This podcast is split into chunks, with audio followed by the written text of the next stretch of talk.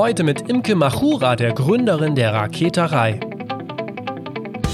Am Ende des Tages glaube ich aber auch, dass ähm, die richtigen Leute einen dann auch finden werden. Das ist zumindest die Erfahrung, die ich gemacht habe, dass die Künstlerinnen mich finden und mir auch ganz klar sagen, boah, ich habe wirklich schon viele schlechte Erfahrungen gemacht. Die sind auch mir gegenüber häufig wirklich sehr reserviert. Also natürlich nicht alle, aber das ist mir auch schon begegnet. Und am Ende des Tages denke ich immer, ja, lass uns miteinander reden. Und dann merken, merken die schon, wer gut ist und wer nicht gut ist. Also ähm, wenn Künstlerinnen tendenziell offen sind, sich Hilfe zu suchen, dann erkennen sie das auch. Herzlich willkommen beim Redfield Podcast mit Alexander Schröder. Ich freue mich heute auf das Gespräch mit Imke Machura. Mit der Raketerei unterstützt sie Musikerinnen beim Karriereaufbau und sagt selber, dass sie die Räuberleiter für Musikerinnen in der Musikbranche bietet. Und außerdem macht sie auch einen absolut hörenswerten Podcast und ich bin froh, dass sie heute Zeit für mich hat. Herzlich willkommen, Imke. Hallo, hallo. Vielen Dank für die Einladung, Alex.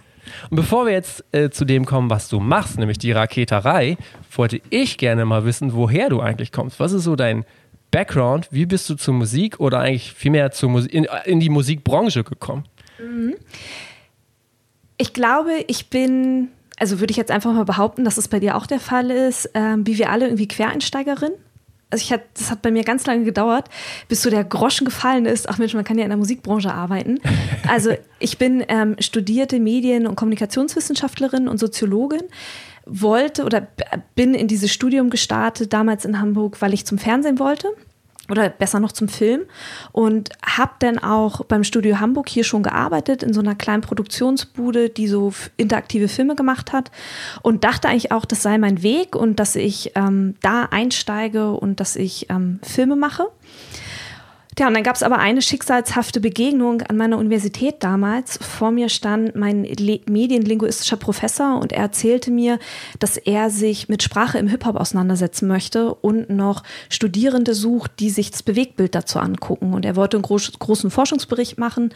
Und meine beste Freundin und ich, wir sind damals in das Seminar rein. Das war ein Jahr von meiner Masterarbeit. Und es es war einfach der Oberknaller. Wir waren wirklich sechs Leute in diesem Seminar und wir haben uns dann ja mit Hip-Hop auseinandergesetzt auf der sprachlichen Ebene, auf der Bildebene und wir haben die Hip-Hopper selbst eingeladen und haben ähm, mit diesen Hip-Hopern über die Diskurse gesprochen, die wir da quasi aufgedeckt haben. Und das Ganze haben wir damals in einen Forschungsbericht gepackt und dieser Forschungsbericht war so gut, dass wir nach Berlin auf eine Hip-Hop-Konferenz eingeladen worden sind mein eine Professor. es gibt eine Hip-Hop-Konferenz. Ja, damals gab, es? es? die. Das war 2011 oder so. Das ist ja. schon wirklich sehr, sehr lange her. Ähm, in der Schwangeren Auster. Ich weiß okay. gar nicht, wie dieses Gebäude richtig heißt. Die Berliner sagen auf jeden Fall Schwangere Auster. Ja. Und ähm, und dann haben wir halt die Ergebnisse vorgestellt und da wurde mir halt irgendwie klar, wie cool das ist, sich wissenschaftlich mit Musik tatsächlich auseinanderzusetzen. Und da habe ich Blut geleckt und dann wollte ich mehr und dann habe ich meine Masterarbeit über die Hamburger Techno-Szene geschrieben. Und da habe ich ähm, meinen Lieblings-Techno-DJ damals interviewt. Der hat vier Labels und der hat damals eine Wahnsinnsparty hier in Hamburg geschmissen, regelmäßig. Und den habe ich halt angequatscht und habe ihn halt gefragt, ob ich ihn für meine Masterarbeit interviewen kann. Und ähm, mitten im Interview machte er, drückte er so bei meinem Aufnahmegerät so auf Pause und meinte, Imke, ich muss dich mal was fragen. Hast du Bock für mich zu arbeiten? Und das war echt so diese Initialzündung, dass ich dachte, oh, okay, und was willst du von mir? Und er wollte halt, dass ich seinen Pressebereich aufbaue. Und ich hatte überhaupt keine Ahnung davon und habe aber erstmal Ja gesagt, lass mich meine Masterarbeit abgeben und dann arbeite ich für dich. Und dann, um das Handwerk tatsächlich zu lernen, habe ich dann äh, parallel noch beim Jazz-Label auch noch angefangen und habe dann quasi Jazz und Techno miteinander verbunden, mehr oder weniger. Ach, abgefahren. Also das ist ja also vom Hip-Hop zum Techno zum äh, Jazz. Eine, eine, wilde Fahrt. Eine wilde Fahrt. Zwischendurch ja. auch noch Klassik cool. und Pop und Soul. Abgefahren, aber äh, ja, das ist ja zumindest dann auch schön zu sehen, dass du dann auch viel abdeckst, ne? Ja, ja, und ich dachte, ich dachte tatsächlich auch ganz, ganz lange, ähm, dass sich das irgendwie beißt, wenn man so in den Genres springt. Aber ich habe halt irgendwann auch angefangen zu begreifen, wie sehr das auch alles aufeinander aufbaut. Auch gerade wenn man sich anfängt, mit Klassikkünstlern auseinanderzusetzen. Ich bin sozi sozialisiert, eher in einer elektronischen Subkultur verortet und wie, wie man denn da anfängt, die Parallelen zu entdecken. Und durch den Jazz dann wirklich auch so, so die Liebe zum, zum Instrument und zu so ganz anderen Klängen. Also mhm. das passt dann alles doch ziemlich gut eigentlich auch zusammen. Okay. Und als du dann so das erste Mal in der Musikbranche wirklich auch äh, ja, professionell dann unterwegs war, warst, was waren da so die ersten Sachen, die dich dann vielleicht auch erstaunt haben oder was du lernen musstest? Also lernen musste ich tatsächlich alles. Also ich mhm. hatte, ähm, bevor ich in der ersten PR-Agentur oder in, als Promoterin angefangen habe zu arbeiten, hatte ich ähm, schon einiges an journalistischer Erfahrung gesammelt. Ähm, habe in Berlin für große Tageszeitungen geschrieben, ähm, habe hier in Hamburg für Tageszeitungen geschrieben und wie gesagt, habe beim Fernsehen gearbeitet. Daher kannte ich so den Redaktionsalltag. Das kam mir als Promoterin sehr zugute, weil ich eben wusste, wann ruft man in einer Redaktion an und ich habe relativ schnell erkannt, okay, was können Aufhänger sein, was sind Geschichten so, weil ich eben die andere Seite kannte. Ähm, was ich aber trotzdem komplett lernen musste, ich habe nicht nur Promotion gemacht, ich habe auch angefangen dann zu booken, mich überhaupt mal mit Verträgen auseinanderzusetzen, mich damit auseinanderzusetzen, wie man eigentlich verhandelt und wie man auch Gagen verhandelt. Und dann irgendwann kam ein ähm, Jazzmusiker auf mich zu und fragte, ob ich sein Label als Label- und Produktmanagerin übernehmen möchte. Und auch da, ich habe ganz oft einfach so diese Yo, mache ich, diese Ja-Sager-Mentalität. das habe ich damals auch gesagt. Und da fing dann wirklich Einarbeitung an. Ich hatte keinen Plan von Abrechnungen. Ähm, das war auch die Zeit, wo gerade so Streaming anfing, wo wir wirklich ja. mit Digitalvertrieb das erste Mal an einem Tisch saßen und der Digitalvertrieb mit uns sprach und meinte, ey Leute, ihr müsst jetzt mal mit Streaming irgendwie anfangen. Und ja, und dann habe ich halt angefangen, dieses Label zu übernehmen und auch tatsächlich dieses Label zu professionalisieren, dass wir dann da irgendwie Newsletter aufgebaut haben, Social Media aufgebaut haben und einfach auch diese ganzen Mechanismen zu erkennen, dass man eben nicht nur Musik für sich macht, sondern dass man diesen Mehrwert eben auch nach außen tragen muss und nach außen kommunizieren muss. Hm. Aber diese ganzen Vorgehensweisen, also du sagst, du musstest das lernen, aber du hattest ja irgendwie dann schon eine Inspiration oder Eingebung. Also da kommt man ja jetzt nicht so ohne weiteres drauf, oder?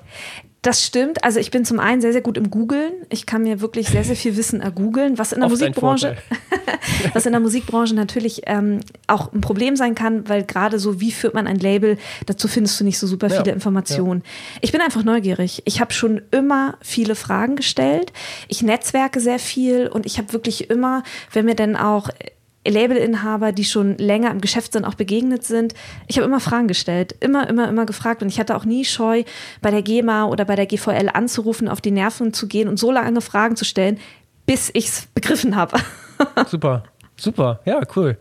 Ähm, und dann kam es irgendwann dazu, dass du dir gedacht hast, du machst die Raketerei. Und wenn ich das richtig gelesen oder verstanden habe, ging das ja eigentlich erstmal in Anführungsstrichen nur mit dem Podcast los und daraus ist das geworden, was es jetzt ist. Aber vielleicht magst du einmal kurz sagen, ich glaube 2017 war das. Was war so die Entstehung oder was war so der Grund, warum du dir gedacht hast, hey, ich muss jetzt mal irgendwie diesen Podcast machen? Also so geht es ja nicht weiter. Es gab tatsächlich ein, eine Initialzündung zu diesem Podcast. Ähm, ich war damals auch noch Pressesprecherin von einem großen Kulturfestival hier in Hamburg. Das haben wir mit der Agentur ja, begleitet in der Pressearbeit. Und es stand ein einstündiges Interview beim Radio an. Und eigentlich sollte mein Chef hingehen und sollte einfach so einen Einblick ins Programm geben, was wann wie geplant ist. Und er wollte, er, hat, er hatte sich schon die Jacke angezogen. Er wollte gerade los, da rief seine Frau an und eins der Kinder war krank. Und ähm, sie ist Ärztin und sie konnte nicht raus aus der Praxis, aber das Kind musste irgendwie von der Kita abgeholt werden. Und ähm, er guckte mich an und meinte, Imke, du kennst das Programm, kümmere dich drum. Na, und dann habe ich halt meine Jacke angezogen, dann bin ich halt zum Radiosender gefahren und ich war super vorbereitet. Das war das, also das war echt alles ähm, nicht nicht mein Problem. Aber ich habe diese Radiokabine betreten und ich dachte eigentlich, oh Scheiße, jetzt bin ich nervös, jetzt kriege ich Angst. Aber dieses rote Licht beim Radio ging an und ich wusste, hier gehöre ich her. Ich habe mich so wohl gefühlt am Mikrofon und mir hat das so viel Spaß gemacht, mit diesem Radiomoderator zu reden, dass diese Stunde auch echt verflogen ist. Und dann kam ich halt zurück ins Büro und der andere Chef saß da und hat ähm, sich das auch damals im Radio angehört. Das war live. Äh, ja, ja, das war, ah, oh, cool. ja, stimmt, das sollte oh, ich vielleicht auch dazu sagen. Direkt ein, Premiere live, ja, Wahnsinn. es war ein Live-Interview und äh, mein Chef oder ich kam rein und mein anderer Chef guckte mich an und meinte nur so, Chapeau, Imke. Und da wusste ich, okay, ich muss mehr mit Reden und vielleicht auch mehr mit Stimme machen, dass ich nicht singe, das war relativ schnell klar, aber ähm, sprechen, darauf habe ich halt irgendwie Bock. Und dann 2017, da, ich würde behaupten, das ist so der Anfang des Podcast-Booms hier in Deutschland gewesen. Und ich habe mich dann drei Tage lang bei mir in der Küche eingesperrt und habe mir überlegt, okay, ich will was mit meiner Stimme machen. Ich möchte ähm, podcasten. Und dann habe ich mich wirklich hingesetzt und habe recherchiert und habe geguckt, gibt es ein Thema, das noch nicht besetzt ist. Und ich habe damals unzählige öffentlich-rechtliche Podcasts natürlich entdeckt. Das waren zweitverwertete Sendungen aus dem Radio. Ich habe ähm, viele Männer entdeckt, die gepodcastet haben, aber so gut wie keine Frauen und im Musikbereich sowieso schon mal gar nicht. Ich habe, ich glaube, überhaupt nur 500 Podcasts gefunden, wo eine weibliche Stimme drin war, so aus dem freien Bereich. Mhm. Und neun davon waren Musikpodcasts und die waren alle relativ generisch. Also die haben Musiker interviewt, die haben Platten besprochen, ja.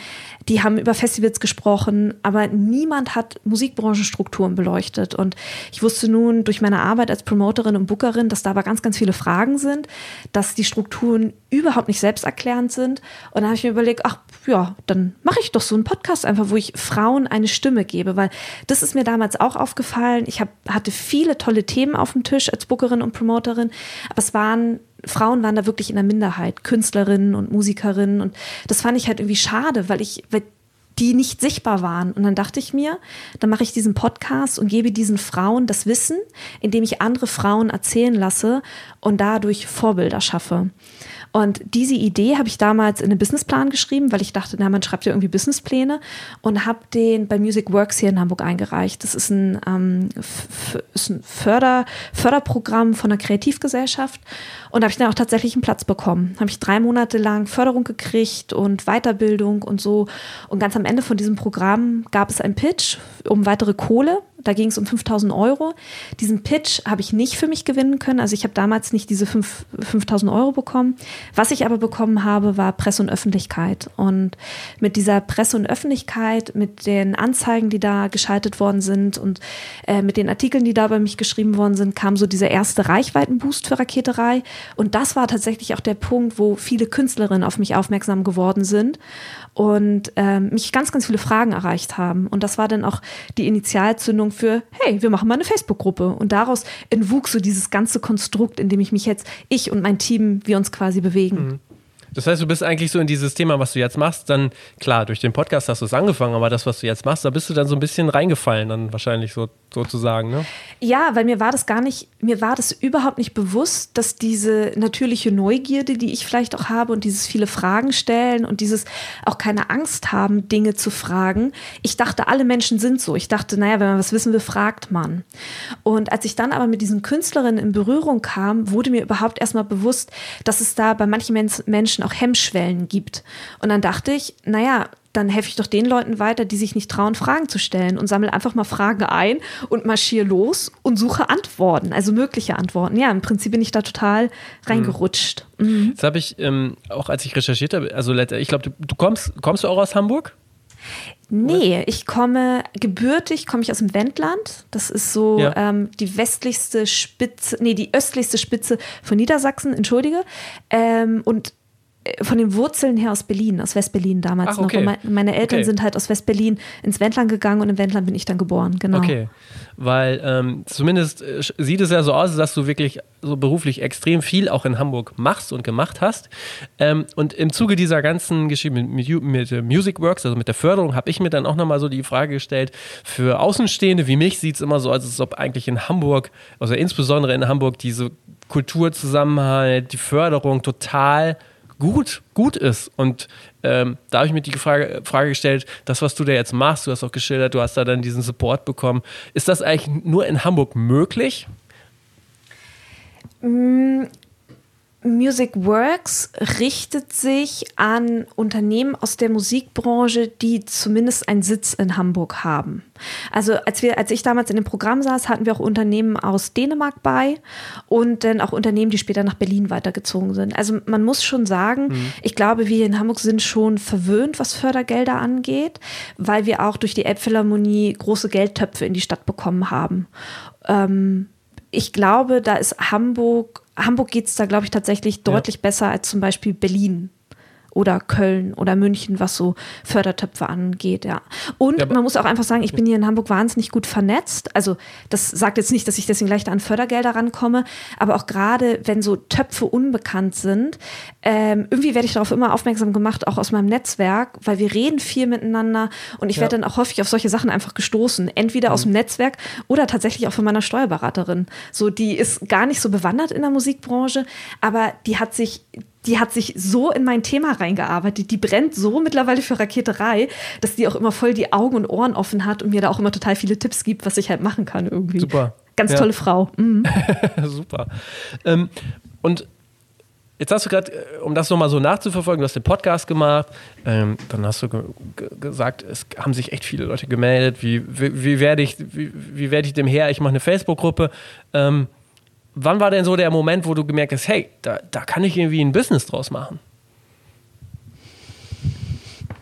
Mm, also mein Podcast ist November 17 online gegangen. Im März 18 kam die erste Facebook-Gruppe und im Juni 18 habe ich mein erstes Online-Angebot gemacht. Das war damals eine sechswöchige Summer Academy, so habe ich das genannt, wo ich alle möglichen Themen aus der Musikbranche umrissen habe. Einfach mal angerissen. Und ich hatte damals in die Facebook-Gruppe einfach nur mal so ein Posting gemacht und gesagt, hey, ich will das machen. Und habe das echt so für, für Spottpreis rausgehauen, ne? Wie sechs Wochen. Es waren ich damals 89 Euro oder so. Ich wollte einfach mal gucken, ob das ankommt. Und dann hatte ich auf dem Schlag die ersten 14 Musikerinnen, die Bock hatten, sich dem auszusetzen. Damals kannte auch noch kein Mensch Zoom. Damals war ja, also was heißt damals? Das ist ja auch erst zwei Jahre her, ne? Aber ja. so dieses, dieses Online-Arbeiten war halt damals noch überhaupt nicht, überhaupt nicht so richtig bekannt. Und als ich dann aber gemerkt habe, okay, das funktioniert und wie viel Nähe man über Zoom aufbauen kann, da dämmerte es mir so irgendwie das erste Mal, okay, hier draus kann irgendwie, könnte man was Größeres machen, weil ich mich parallel auch hingesetzt habe und einfach mal überlegt habe, also ich habe mir so grundsätzliche Fragen gestellt, so wie will ich eigentlich leben? Kann ich mir vorstellen, ein Leben lang in ein Büro zu gehen, von Montag bis Freitag und am Wochenende ähm, zu Hause zu sein und Montag wieder ins Büro zu gehen? Und ich habe so sehr, wie ich meine meine, meine ehemaligen Kollegen geliebt habe und egal, was für ein tolles Team wir waren, mir wurde ganz, ganz schnell klar, das ist nicht das Leben, das ich leben möchte. Ich möchte unabhängig leben, ich möchte selbstständig leben, ich möchte ein eigenes Team haben. Das war mir dann ganz, ganz schnell klar. Und als ich dann im Juni 18 diese Summer Academy ins Leben gerufen habe, war mir auch relativ schnell klar, ich muss das, was ich bisher gemacht habe, sprich ähm, Promotion und Booking, damit muss ich aufhören, wenn ich möchte, dass Rakete 3 weiter wächst. Und es war dann auch tatsächlich so, dass ich dann auch unmittelbar gekündigt habe und seit September 18 mich komplett auf Raketerei gestürzt habe, wobei ich nebenbei auch noch ein Label habe, das ich eben auch noch führe, aber das ist eher so Liebhaberprojekt, sage ich mal. Okay, Wahnsinn, Wahnsinn.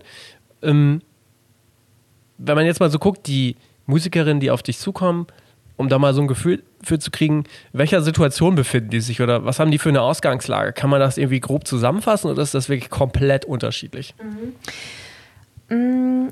Also ich habe jetzt in meiner Arbeit festgestellt, dass es ähm, unterschiedlich, also dass, dass man diese Künstlerinnen, mit denen ich arbeite, unterschiedlich gruppieren kann. Also ich habe zum einen die Frauen, die aufgrund von Babypause raus sind, raus waren und jetzt wieder zurück in die Musikbranche wollen und festgestellt haben, oh, Digitalisierung, CDs werden ja gar nicht mehr gekauft, neue Geschäftsmodelle, was muss ich machen, die mhm. überhaupt erstmal diese Orientierung wieder brauchen in der Musikbranche. Dann habe ich Künstlerinnen bei mir, die wollen unbedingt mit ihrer Musik Geld verdienen, wissen aber gar nicht, wo sie ansetzen sollen. Ähm, wo es auch erstmal tatsächlich darum geht, okay, was ist denn überhaupt der erste Schritt, wenn ich mit meiner Musik Geld verdienen möchte? Ähm, das sind so diese, diese beiden großen Gruppen im Prinzip, ähm, in die sich das einsortieren lässt. Aber okay. Was war deine Frage? Ich glaube, ich habe deine Frage gerade so ein bisschen. naja, also, das traf schon drauf zu. Also es war, ich wollte halt wissen, so aus welcher Situation, vor allen Dingen welche Ausgangslage die kommen. Mhm. Da würde ich jetzt vielleicht nochmal so ergänzen, so, wenn man so guckt, so auf welchem Level sind die gerade so unterwegs. Also mhm. du hast es ja schon geschrieben, äh, beschrieben, ähm, wenn sie eine Babypause machen, sind sie, haben sie ja wahrscheinlich schon eine gewisse Erfahrung. Äh, hinter sich ja. und dann, also wo, wo kommen die so grundlegend her? Also sind das schon Leute, die, die viel gesehen haben oder ähm, auch wirklich Newcomer so? Auch da volle Bandbreite. Also wir mhm. haben ähm, eine ehemalige Major gesignte Künstlerin bei uns in der Community, die auch ganz viel Erfahrung reinbringt und auch wahnsinnig viel Wissen teilt. Wir haben Künstlerinnen in der Community, die gerade erst anfangen, die wirklich gerade dabei sind, ihre musikalische Stimme zu entdecken, die vielleicht vorher ein anderes Leben gelebt haben und sich jetzt überlegt haben, nee, zweiter Frühling, jetzt möchte ich endlich das machen, was ich machen möchte. Aber wir haben auch, oder ja doch, oder es sind auch Künstlerinnen dazwischen, die von der Musikhochschule kommen, ähm, ein Musikhochschulsystem, das sehr auf lerne dein Instrument, lerne deine Stimme zu beherrschen, aber wo Musikbranche an sich und Marketing eher stiefmütterlich behandelt werden, die quasi nach der Musikhochschule raus in den Markt geschickt werden und gar nicht wissen, ja, wo setze ich denn jetzt an? Weil mhm. auch gerade wenn ich mir irgendwie die Klassik angucke, ähm, wir haben einfach nicht viele Orchesterstellen im Land und für die Masse an Menschen, die aus diesen Musikhochschulen rauskommt, ist es völlig utopisch, diese Menschen alle in Orchestern unterzubringen. Ja. Und da kommen eben auch viele zu mir, die einfach sagen, okay, Hilfe, wo kann ich denn jetzt überhaupt ansetzen? Mhm. Okay. Und wenn die dann ankommen, gibt es dann sowas wie einen Onboarding-Prozess? Also womit fängst du erstmal an, wenn, wenn, wenn die bei dir ankommen? Ähm, als allererstes klopfe ich tatsächlich Mindset ab. Ich ich gucke, wollen die Künstlerinnen sich überhaupt mit Marketing auseinandersetzen? Weil das ist, wenn ich mit Künstlerinnen arbeite, absolute Grundvoraussetzung. Man muss in der Lage sein, sich selbst zu hinterfragen. Man muss in der Lage sein, ähm, Gedankenmuster, die man um sich herum aufgebaut hat, bereit zu sein, einzustürzen oder einstürzen zu lassen. Und man muss bereit zu sein, auch mal dahin zu gucken, wo es vielleicht weh tut. So, das ist für mich absolute Grundvoraussetzung. Ähm, es ist wichtig zu verstehen, oder ich finde es mittlerweile wichtig zu verstehen, dass Musikerin sein oder Musiker sein oder auch eine Band zu führen, ähm, eine Mischkalkulation ist. Es reicht nicht mehr nur aus, live gut auf der Bühne zu sein ähm, es hat seine absolute Berechtigung zu sagen, ich möchte nur Musik machen, das ist total in Ordnung. Aber ich arbeite eher mit den Künstlerinnen zusammen, die das auch erkannt haben, ähm, dass es eine Mischkalkulation ist, dass man live spielt, dass man aber auch ein gutes Marketing machen muss, dass man eine Struktur für Social Media braucht, Künstlerinnen, die erkennen, wie wichtig ein Newsletter-Verteiler ist und eben auch Netzwerken. Und wenn ich halt erkenne, okay, die haben grundsätzlich Bock, sich dem Ganzen auseinanderzusetzen, dann ähm, lasse ich die Künstlerin entscheiden, wie sie mit mir arbeiten wollen. Ob sie mhm. eher für sich alleine arbeiten wollen, also im Rahmen von der kleinen Community, das ist so meine ganz kleine Mitgliedschaft. Ähm, da gebe ich ganz viel Material an die Hand und da ist halt Hilfe zur Selbsthilfe. Oder ob sie echt das Komplettpaket haben wollen, eins zu eins, wo ich sie echt ein Jahr lang durch Entwicklungsprozesse durchbegleite ja. und gemeinsam aufbaue. Das ist vielleicht nochmal ein ganz guter Punkt, denn ähm, jetzt so die Hörer, die das erste Mal von der Raketerei hören, vielleicht kannst du einfach auch dann nochmal kurz beschreiben, wie jetzt so der Stand ist, also was du wirklich alles anbietest und was die äh, Musikerinnen bei dir quasi bekommen können? Mhm. Also ich habe als ich mit Raketerei angefangen habe, ähm, du hast es eingangs schon erwähnt, habe ich die Räuberleiter entwickelt. Das sind mhm. fünf Stufen, wobei die sechste Stufe reift in meinem Kopf schon. Und ähm, wenn du diese sechs Stufen gehst, steht am Ende die profitable Karriere in der Musikbranche. Ne? In diesen fünf beziehungsweise sechs Stufen, da klopfe ich so Thema wie Künstlerin-Identität finden oder Arbeits- und Infrastruktur aufbauen. Es geht um, um Wachstum, also wenn es wirklich darum geht, Booking-Material zusammenzustellen, PR-Material zusammenzustellen. Und es geht wirklich rein, das wird jetzt die sechste Stufe sein, ähm, sich skalierbares Einkommen aufzubauen, skalierbar und passives Einkommen. Ähm, genau. Das sind, das sind so die Stufen, die ich entwickelt habe. Und die Künstlerinnen können in der Mitgliedschaft, das ist so im Prinzip das kleinste Programm, können sie reinkommen und können ganz selbstständig an diesen Stufen arbeiten. Da habe ich Material zur Verfügung gestellt. Und es gibt im Rahmen von der Mitgliedschaft eben auch einen Stammtisch, da kann man sich darüber austauschen. Wir haben einmal im Monat einen Planungs- und Zielsetzungsworkshop ähm, für all die Künstlerinnen, die eben Probleme haben, sich vielleicht auch selber zu strukturieren, weil sie viele Aufgaben haben. Sie sind vielleicht nicht nur Künstlerinnen, sie arbeiten dann vielleicht auch an der Hochschule, sind vielleicht dann auch noch Mutter und haben eine Familie. Diesen Musikerinnen helfe ich einfach dabei, okay, ich habe wenig Zeit. Wie kann ich aus dieser wenigen Zeit möglichst viel rausholen? Und dann haben wir Raket 3 Soundcheck haben wir das genannt. Die Künstlerinnen können Fragen bei mir einreichen und bekommen dann wirklich einmal im Monat 20 Minuten mit mir, wo wir ganz individuell raufgucken, auf die Herausforderung und eine Lösung finden. Das ist so Mitgliedschaft, das ist wie, wie ähm, ich sage immer, wie ein Fitnessstudio. Gehst du hin, ja, bist du schlank, ja. gehst du nicht hin, wirst du nicht schlank. Dann habe ich das Gruppenprogramm, das Gruppenprogramm in meiner 1 zu 1 Arbeit, das öffne ich quasi einmal im Jahr, weil ich wirklich über den Zeitraum eines Jahres mit den Künstlerinnen okay. arbeite. Mhm. Ich habe halt die Erfahrung gemacht, dass natürlich kann man beraten, und nach Beratung sind Menschen auch ganz häufig total motiviert zu arbeiten. Aber sobald die erste Frage kommt oder das erste Hindernis, ähm, ist die Motivation auch weg. Und dann weiß man nicht, okay, wo muss ich jetzt ansetzen? Wo finde ich jetzt meine, meine Antwort? Und da ist es wirklich mein Ziel, die Künstlerin durch diesen gesamten Prozess durchzubegleiten und wirklich so dieses unternehmerische Mindset aufzubauen. Also ich will die Künstlerin gar nicht irgendwie an mich binden, sondern ich möchte mit ihnen erarbeiten, wie man unternehmerisch denkt, wie man so denkt, dass man sich quasi eine Community um einen herum aufbaut. Cool. Ähm, noch einmal so kurze Zwischenfrage. So Musikrichtung mäßig, ist das ähm, komplett von bis oder in ja. irgendeinem bestimmten Bereich? Nee, ja? äh, tatsächlich nicht. Also wir haben ähm, Elektro-DJs bei uns in der Community, wir haben Hip-Hoperinnen bei uns drin, Klassik ist sehr viel, ähm, mhm. Pop ist bei uns sehr viel, Singer-Songwriter sind bei uns in der Community sehr viel und mir ist diese Genre-Diversität auch total wichtig, weil das eben zeigt, dass es natürlich gibt es genrebedingte Unterschiede. Ein Klassikveranstalter muss man beim Booking anders anschreiben als jemand aus dem Pop- oder Rockbereich. Ne? Aber hinten am Ende hängt die gleiche Struktur hinter. Am Ende des Tages ist es egal, ob ich für eine Klassikkünstlerin eine Facebook-Ad schalte oder für eine Rockmusikerin.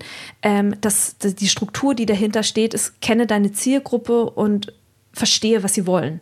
Mhm. Und das kann eine Klassikkünstlerin genauso wie eine Rockkünstlerin.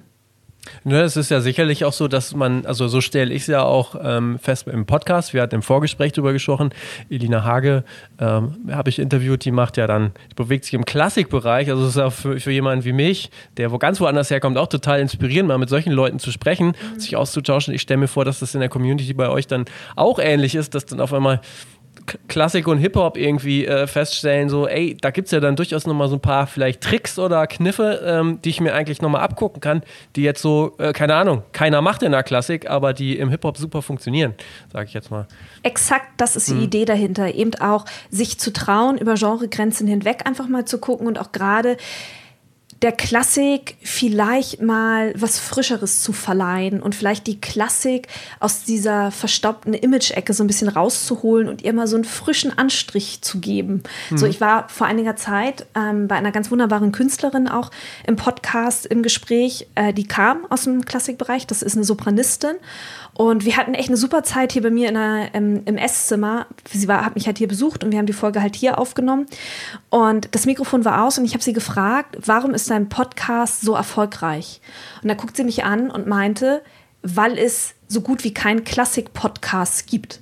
Und da dachte ich schon so, oh krass, wenn ein Podcast im Klassikbereich schon top-notch ist, alter Vater, dann hat die Klassik noch einiges aufzuholen. Ja, ja das äh, mag sein. Welcher Podcast war das? Magst du das sagen? Ähm. Oh, jetzt erwischte mich auf dem kalten Fuß. Okay, dann Moment. müssen wir es in die, in die Shownotes Genau, wir schreiben es wir schreiben's in die Shownotes. Ich muss nochmal meine, meine E-Mails gucken. Das ist schon eine Weile her, dass ich da im Gespräch ja, war. Kein mhm. Problem.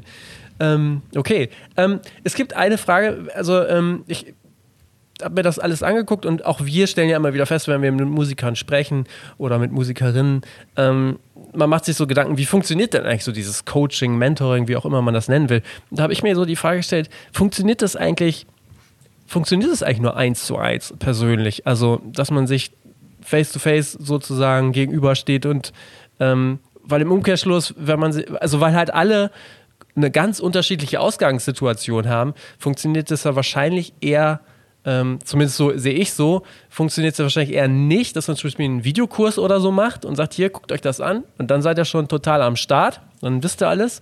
Ähm, stattdessen ist ja eher wahrscheinlich so die Situation, dass man eigentlich für alles so eins zu eins und persönlich rein muss, oder?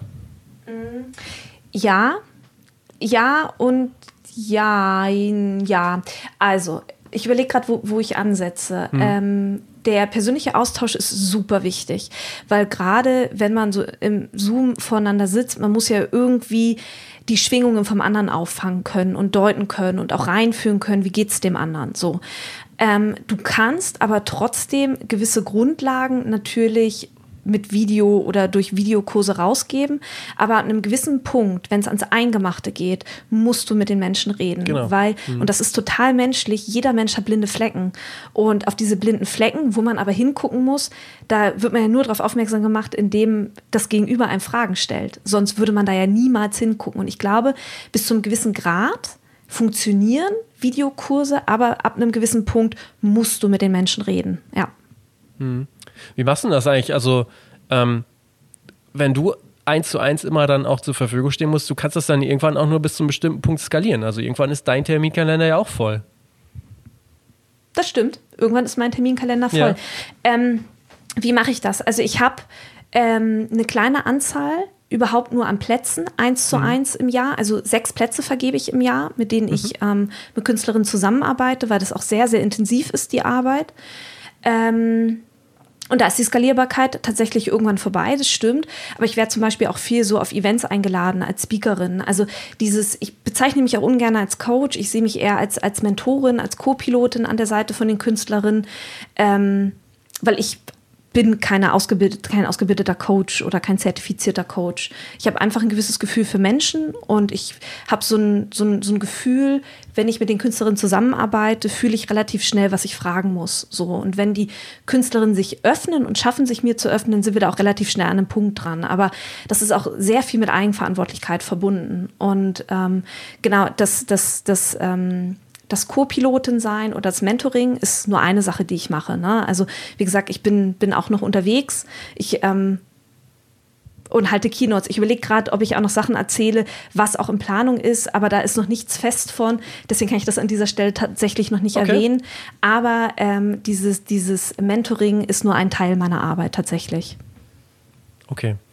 Ähm, wie nimmst du das eigentlich grund grundsätzlich war, auch vielleicht so ein bisschen, wenn du mal zurückblickst, als du das noch nicht gemacht hast, als du gestartet bist bis zum Jetzt, wie ist denn überhaupt so die Akzeptanz von ja, Mentoring, Coaching, diesen ganzen Education ähm, Angeboten? Wie nimmst du das wahr? Also merkst du da zum Beispiel auch immer mehr, also quasi sozusagen von Jahr zu Jahr, dass das immer, also dass immer mehr Leute das gerne machen wollen und auch offener damit umgehen?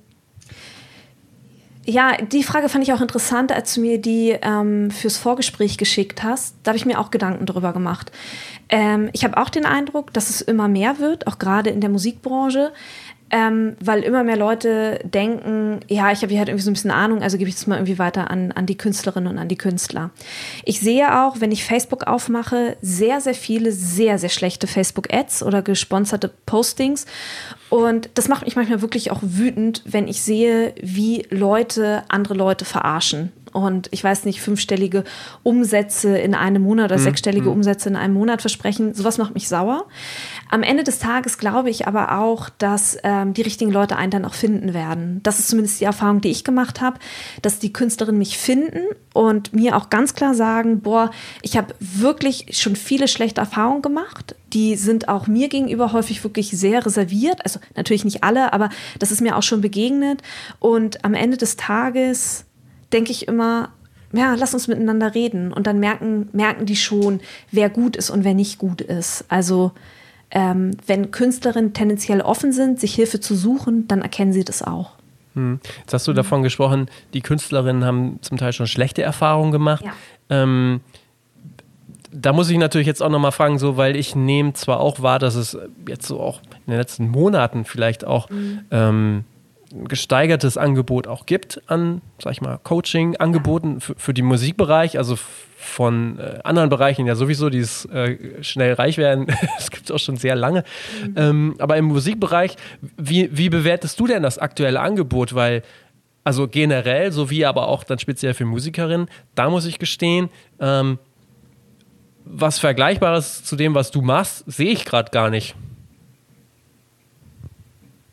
Danke. Echt? Äh, das ist meine Wahrnehmung. Ich weiß nicht, du kennst den Markt ja sicherlich besser, aber ja, deshalb, also, wie bewertest ähm, du das? Mm, stimmt, ähm, so dieses ganzheitliche, da bin ich aktuell noch die Einzige, die das macht. Ähm, und vor allem auch die Einzige, die sagt, ich arbeite nur mit Künstlerinnen zusammen. Ich bekomme auch E-Mails von Bands, die gerne mit mir arbeiten wollen würden, wo ich aber sage, nee, ich möchte wirklich nur mit Frauen arbeiten.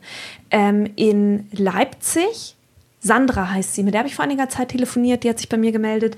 Die fängt auch an, in die USA zu gucken und das Wissen aus mhm. der USA nach Deutschland mhm. rüber zu holen. Sie ist selber Künstlerin und sie ist auch gerade dabei, sich da auch so eine Community aufzubauen und Künstlerinnen tatsächlich zu begleiten. Mit Sandra stehe ich auch tatsächlich im Austausch, ähm, weil ich ihren, ich mag ihren Ansatz irgendwie sehr, sehr gerne. Und wir telefonieren hin und wieder miteinander. Genauso auch mit Chris Histel, mit Innerlich Elvis. Chris macht ja auch eine recht ähnliche Arbeit.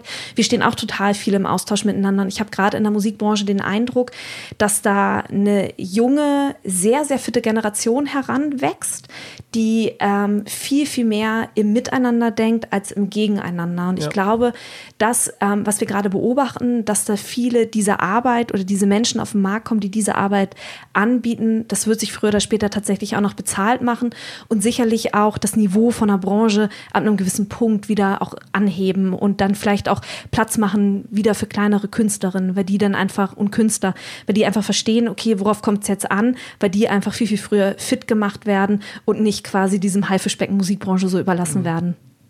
Ja, also ich sehe es ähnlich wie du. Also gerade auch die Namen, die du da sagst, teilweise bin ich mit denen auch in Kontakt und im Grunde stellen wir ja auch immer wieder fest, man macht zwar auf den ersten Blick vielleicht etwas Ähnliches, aber alles hat so seine sein bestimmte Nische. Ähm, von dem her macht das wahrscheinlich bei dir auch wirklich total Sinn, dass du das auch sagst, ey, ich mache das auch nur für Musikerinnen und that's it. So. Ähm, das hast du eben gesagt, da gibt es jemanden, die guckt sich das in den USA an. Also da ist ja immer so ein bisschen dieser Ruf, die können halt extrem gut verkaufen. Ähm, und da sind teilweise, sieht man dann schon auch Angebote, würde ich sagen würde, die sind vielleicht dann auch schon mal ein bisschen weiter.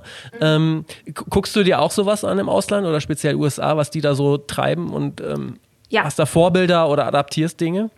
Ähm, ich habe selber eine Mentorin an der Seite, seitdem ich Raketerei mache. Auch da wieder ähm, erfolgreich zu sein oder ein Business aufzubauen, von dem, an dem auch ein Team hängt, das ist nichts, das vom Himmel fällt. Also ne, auch da, ich habe mir jemanden gesucht, die mir eben auch geholfen hat, auf meine blinden Flecken zu gucken. Und meine Mentorin, die zieht ihr Wissen tatsächlich aus den USA. Also sie fliegt auch regelmäßig rüber, nimmt da an den Veranstaltungen teil.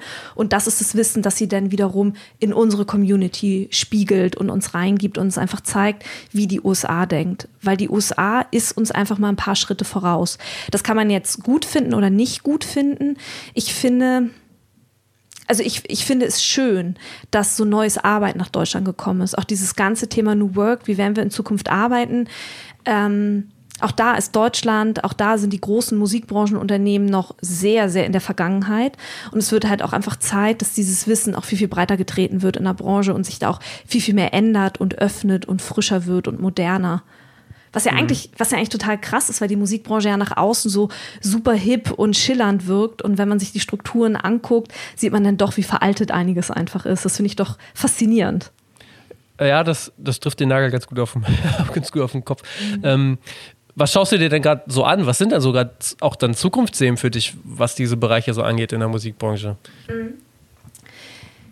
Zukunftsthemen in der Musikbranche. Also ich habe ähm, vor einiger Zeit in meinem Newsletter die Musikbranche mit einem Hochhaus verglichen. Ich habe in meinem Newsletter gesagt, dass ich, also ein Hochhaus hat mehrere Ebenen und das nicht, natürlich nicht alle. Ne? Ich möchte hier äh, nicht alle über einen Kamm scheren, aber dass der Großteil der Branche sich im Keller aufgehalten hat. Ja, da ging es halt wirklich darum, okay, ich baue mir eine Website und ich fokussiere mich aufs Live-Geschäft. Dann kam Corona und dann haben viele gemerkt, okay, ich muss jetzt umstellen, ich brauche irgendwie ein Online-Geschäftsmodell. Und da haben sich so die ersten Gehversuche ins erste OG ähm, haben, haben die ersten dort die ersten Gehversuche im ersten OG gemacht. Und das Bild kommt nicht von mir, das Bild kommt von einer Freundin, von, von der Sandra, wie gesagt, mit der habe ich darüber gesprochen. Und ich fand dieses Bild so schön, weil das halt irgendwie so zeigt, wie viel Stockwerke diese Branche noch vor sich hat. Und ich glaube, dass viele Künstlerinnen und Künstler, Labels, Promoter und alle Agenturen in Begriffen diese ganze Welt des Internets noch überhaupt gar nicht nutzen. Und ich glaube, dass da noch ein wahnsinniges Potenzial auf uns wartet.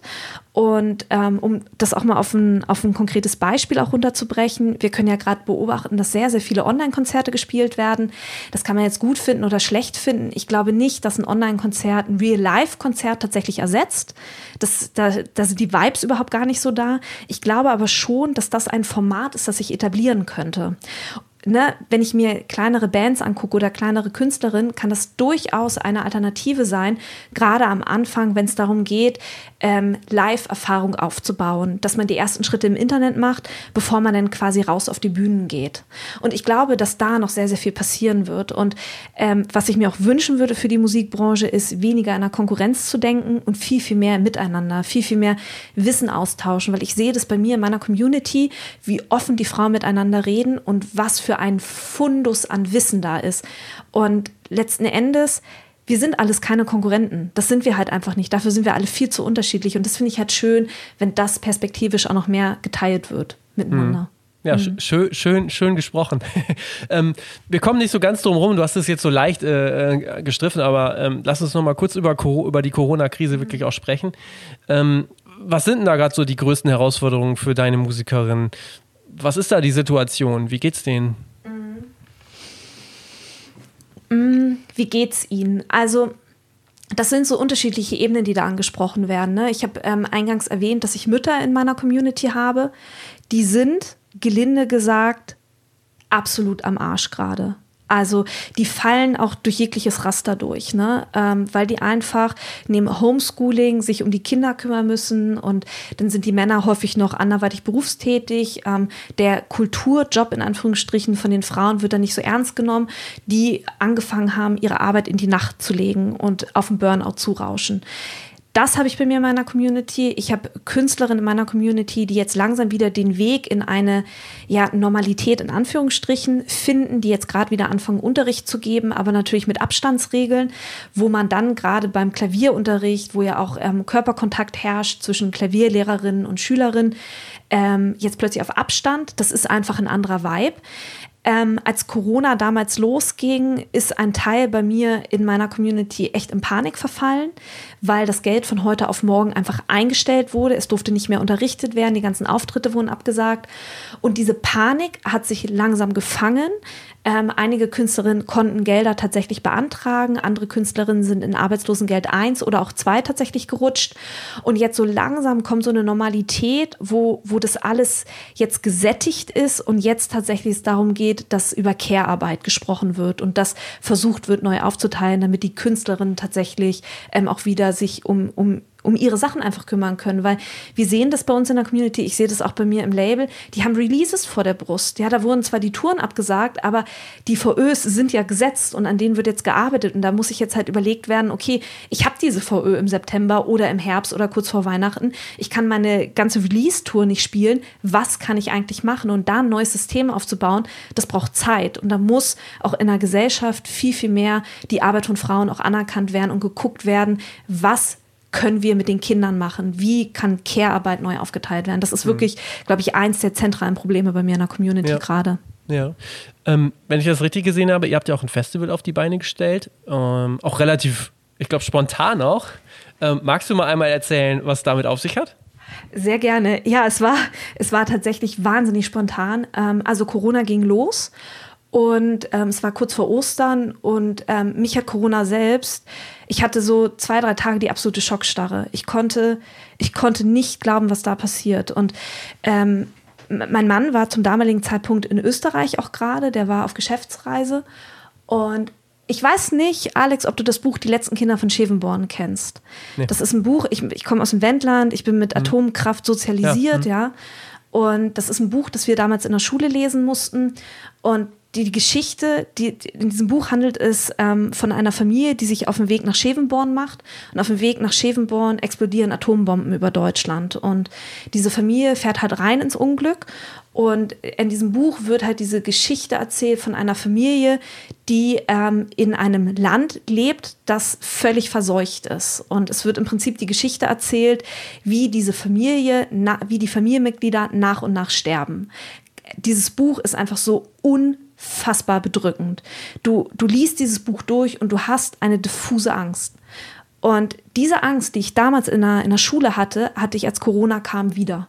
Okay. Und das mhm. hat bei mir eine absolute Schockstarre ausgelöst, weil ich dachte, krass, da ist diese Angst wieder da. Weil genau wie, wie, wie Atomstrahlen ist Corona halt so was Unsichtbares. Die Straßen wurden leerer. Ich fand's, ich fand's ganz schlimm am Anfang. Und ich bin dann halt so in mich gegangen und habe halt überlegt, wie kann ich mit dieser Situation umgehen. Dann habe ich da auch mit meiner Mentorin drüber gesprochen. Ich habe ihr von dieser diffusen Angst erzählt und äh, meine Mentorin meinte zu mir, Imke, was brauchen deine Künstlerinnen jetzt? Und dann meinte ich so, naja, die ganzen Konzerte sind abgesagt, die brauchen Kohle. Und dann meinte sie so, was kannst du machen? Und ich Geld kann ich dir nicht geben, tut mir leid. Und dann ist es tatsächlich gewesen, dass sie meinte, lass, mach, mach ein Festival, mach ein Online-Festival. Und dann hatten wir anderthalb Wochen Zeit, dieses Online-Festival tatsächlich auf die Beine zu stellen. Wir wollten auch live streamen. Wir haben relativ schnell gemerkt, Internet um Ostern wird schwierig und dann haben wir halt quasi 30-minütige Sets live on Tape gemacht. Wir haben ähm, eine Facebook-Gruppe eröffnet, die quasi das Festivalgelände war. Wir hatten einen Zoom-Raum, über die wir die Live-Auftritte ausgespielt haben, was total cool war, weil die Konzerte konnten sich angeguckt werden und die Künstler waren parallel im Chat dabei. Und ah, man ja. hm. muss sagen, uns hat so unfassbar viel Feedback erreicht. Uns haben die Leute geschrieben, dass wir ihr Osterwochenende strukturiert haben in dieser Zeit, als noch ungewiss war, was mit Corona ist. Ähm, die Leute haben sich bei uns bedankt, dass wir so viel tolle Musik präsentiert haben. Und wir hatten, und ich hätte nie gedacht, dass das möglich ist, wir haben es geschafft, übers Internet ein Festivalgefühl aufrechtzuerhalten oder ein Festivalgefühl cool, ja. auch entstehen zu lassen. Und das war schon, das war mega geil. Und wir haben uns auch überlegt, weil uns so viel gutes Feedback erreicht hat, dass wir das nächstes Jahr wieder machen werden und auch noch größer aufziehen werden. Also mhm. nächstes Jahr wird es nicht nur Musik geben, wir werden nächstes Jahr auch ähm, Workshop teilhaben und ähm, wir werden Interviews führen und ähm, wir werden den Bereich der Meditation weiter ausbauen.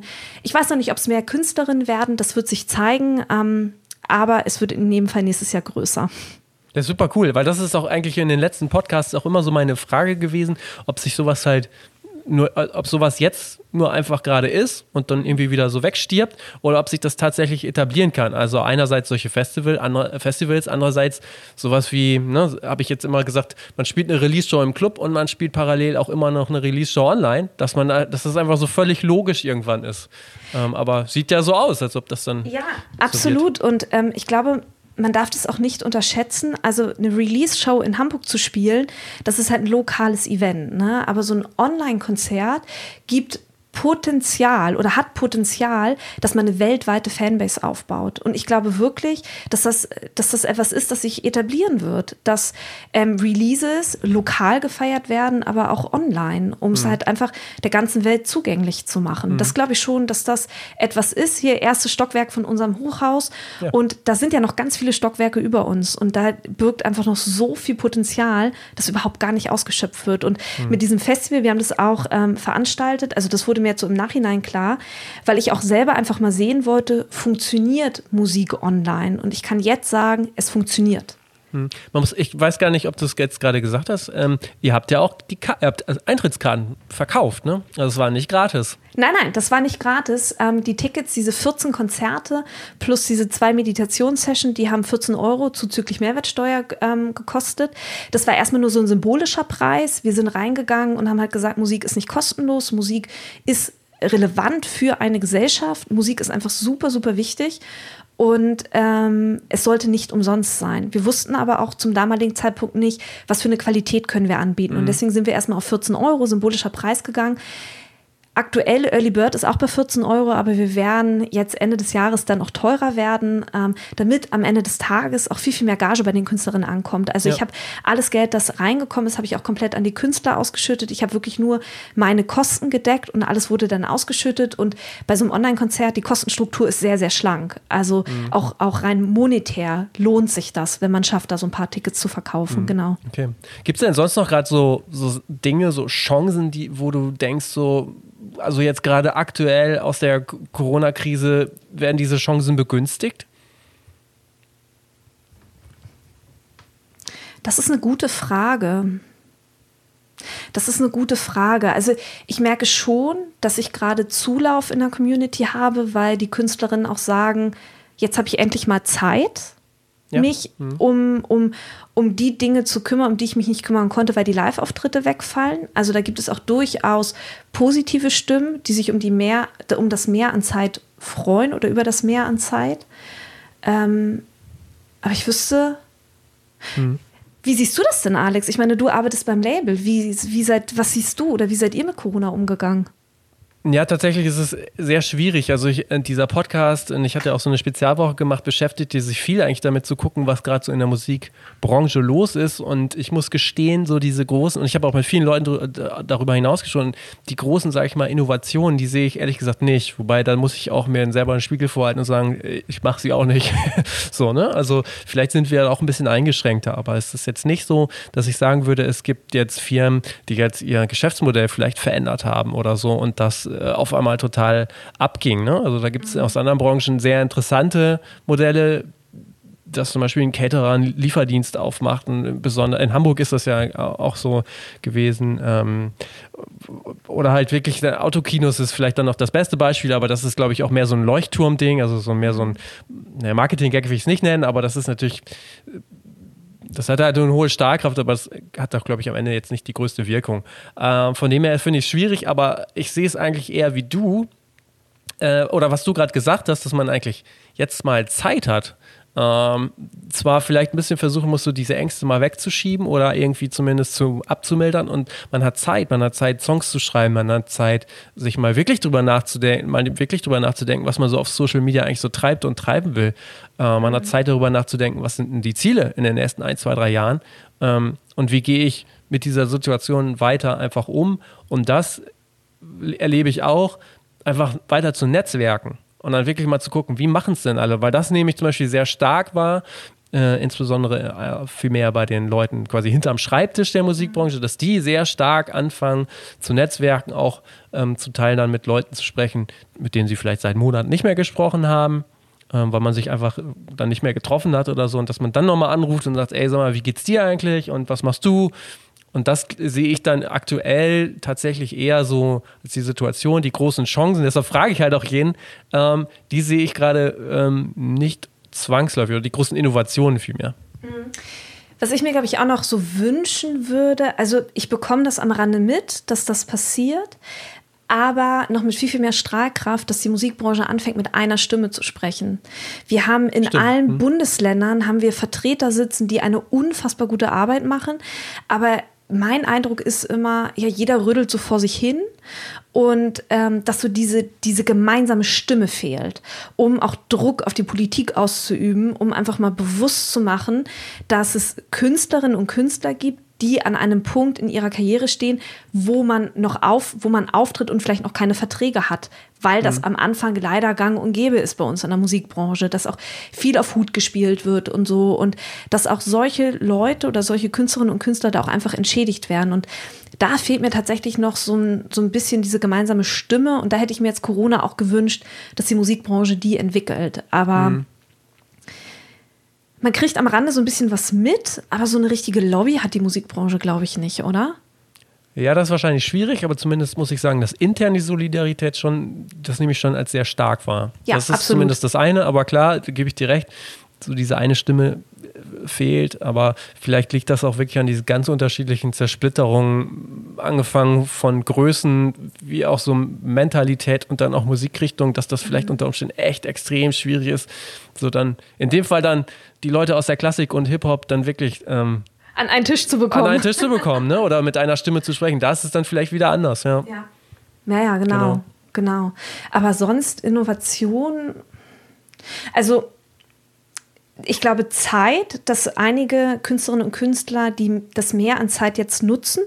Und ich habe irgendwie auch gerade, also vielleicht ist auch bei uns in der Community so ein Ding, beobachtet, wie sich verstärkt jetzt auf den Newsletter gerade gestürzt wird. Dass ja, die Künstlerinnen mhm. jetzt wirklich anfangen, sich Newsletter-Verteiler aufzubauen, was ich einfach mega finde, weil das einfach so super essentiell ist, wenn es darum geht, eine erfolgreiche Karriere in der Musikbranche auch zu haben. Ne? Ja. Total. Ähm, was ist eigentlich für dich so der wichtigste Neukundengewinnungskanal? Instagram. Ich muss ich jetzt wirklich mal überlegen. Ich, das ist bei mir wirklich Instagram. Ich hätte jetzt tatsächlich gesagt, du sagst der Podcast. Der Podcast? Ach so, ach ja, stimmt. Ich habe ja auch einen Podcast. ich weiß nicht, es geht, es geht so viel Content über so viele Kanäle immer raus.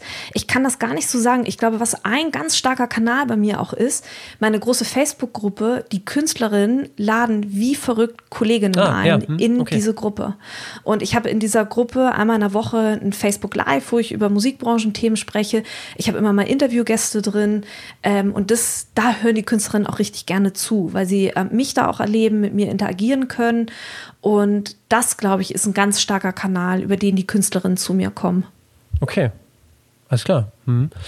Ähm, so zum Ende hin würde ich natürlich schon nochmal äh, dich gerne fragen, woher du eigentlich so die Inspiration nimmst. Also gibt es Leseempfehlungen oder ähm, also, äh, also außerhalb der Mentorin, wo du dich sozusagen weiterbildest oder inspirieren lässt? Ähm, ich, ich tausche mich wahnsinnig viel mit meiner Schwester aus. Äh, sie, sie ist im Bereich New Work unterwegs. Sie ist ausgebildete Wirtschaftsjournalistin. Wir tauschen uns ganz, ganz viele aus. Ich habe mich ähm, ganz, ganz lange mit Dark Horse beschäftigt, mit der digitalen Transformation. Ähm, und, und auch, auch Innovation äh, mit diesen ganzen Themengebieten, weil so Dark Horse, äh, diese Agentur in Berlin, mir überhaupt auch gezeigt hat, wie man an Themen rangeht, wie man anders denken kann. Genau, denn wie du auch sagst, ähm, meine Mentorin, die hilft mir da sehr, sehr, sehr viel weiter.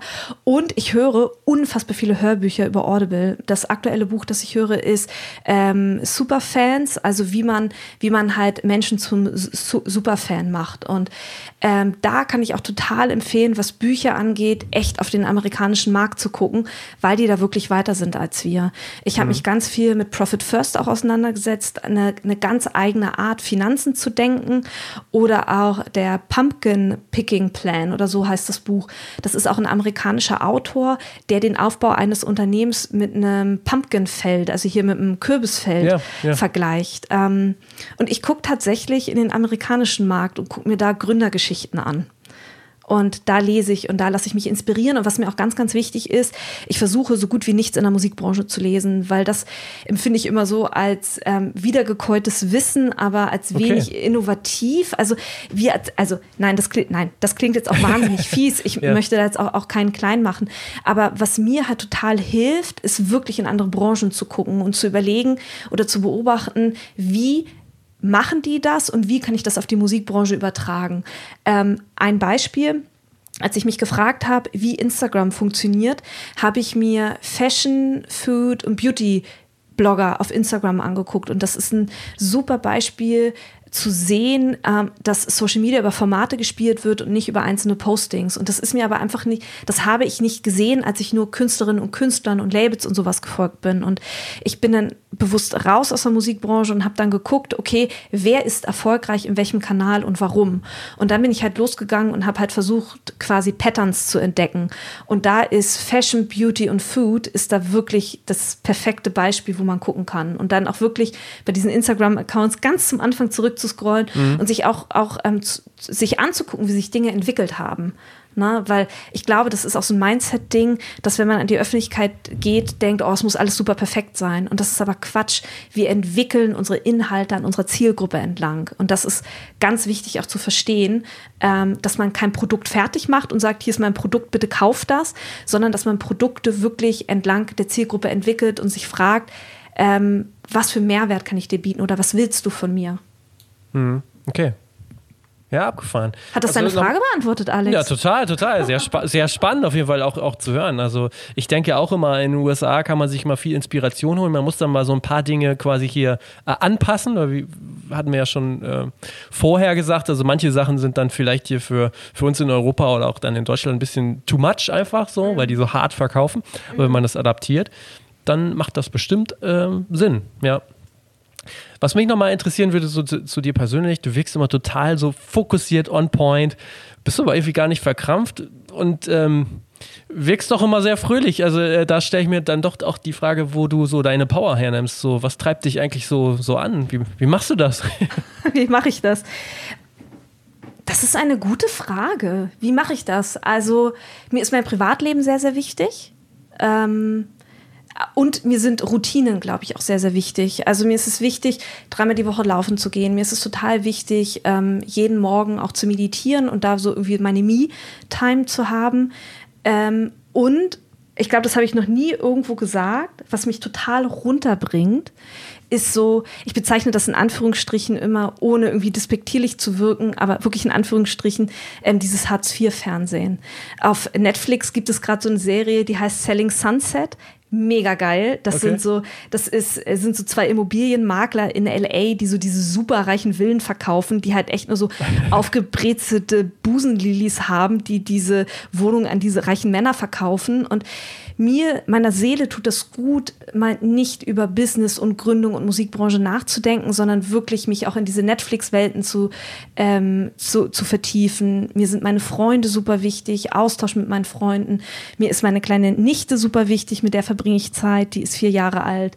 Ähm, sowas. Und Festivals, aber da sind wir auch wieder in der Musikbranche, ne? Aber ich glaube, dieses Fokussierte, was du meinst, ich war, glaube ich, schon immer sehr fokussiert, ne? Kommt vielleicht auch durch mein Fragen stellen, weil ich so neugierig Ja, bin. ja. Hm. Super. Jetzt hast du ähm, schon gesagt, ähm, du, ähm, äh, du bist jetzt dabei, ich glaube, die, die sechste Stufe sozusagen zu zünden. Ähm, äh, jetzt hätte ich natürlich gefragt, was kommt als nächstes, aber ich glaube, du hast auch schon durchklingen lassen, du willst es nicht sagen.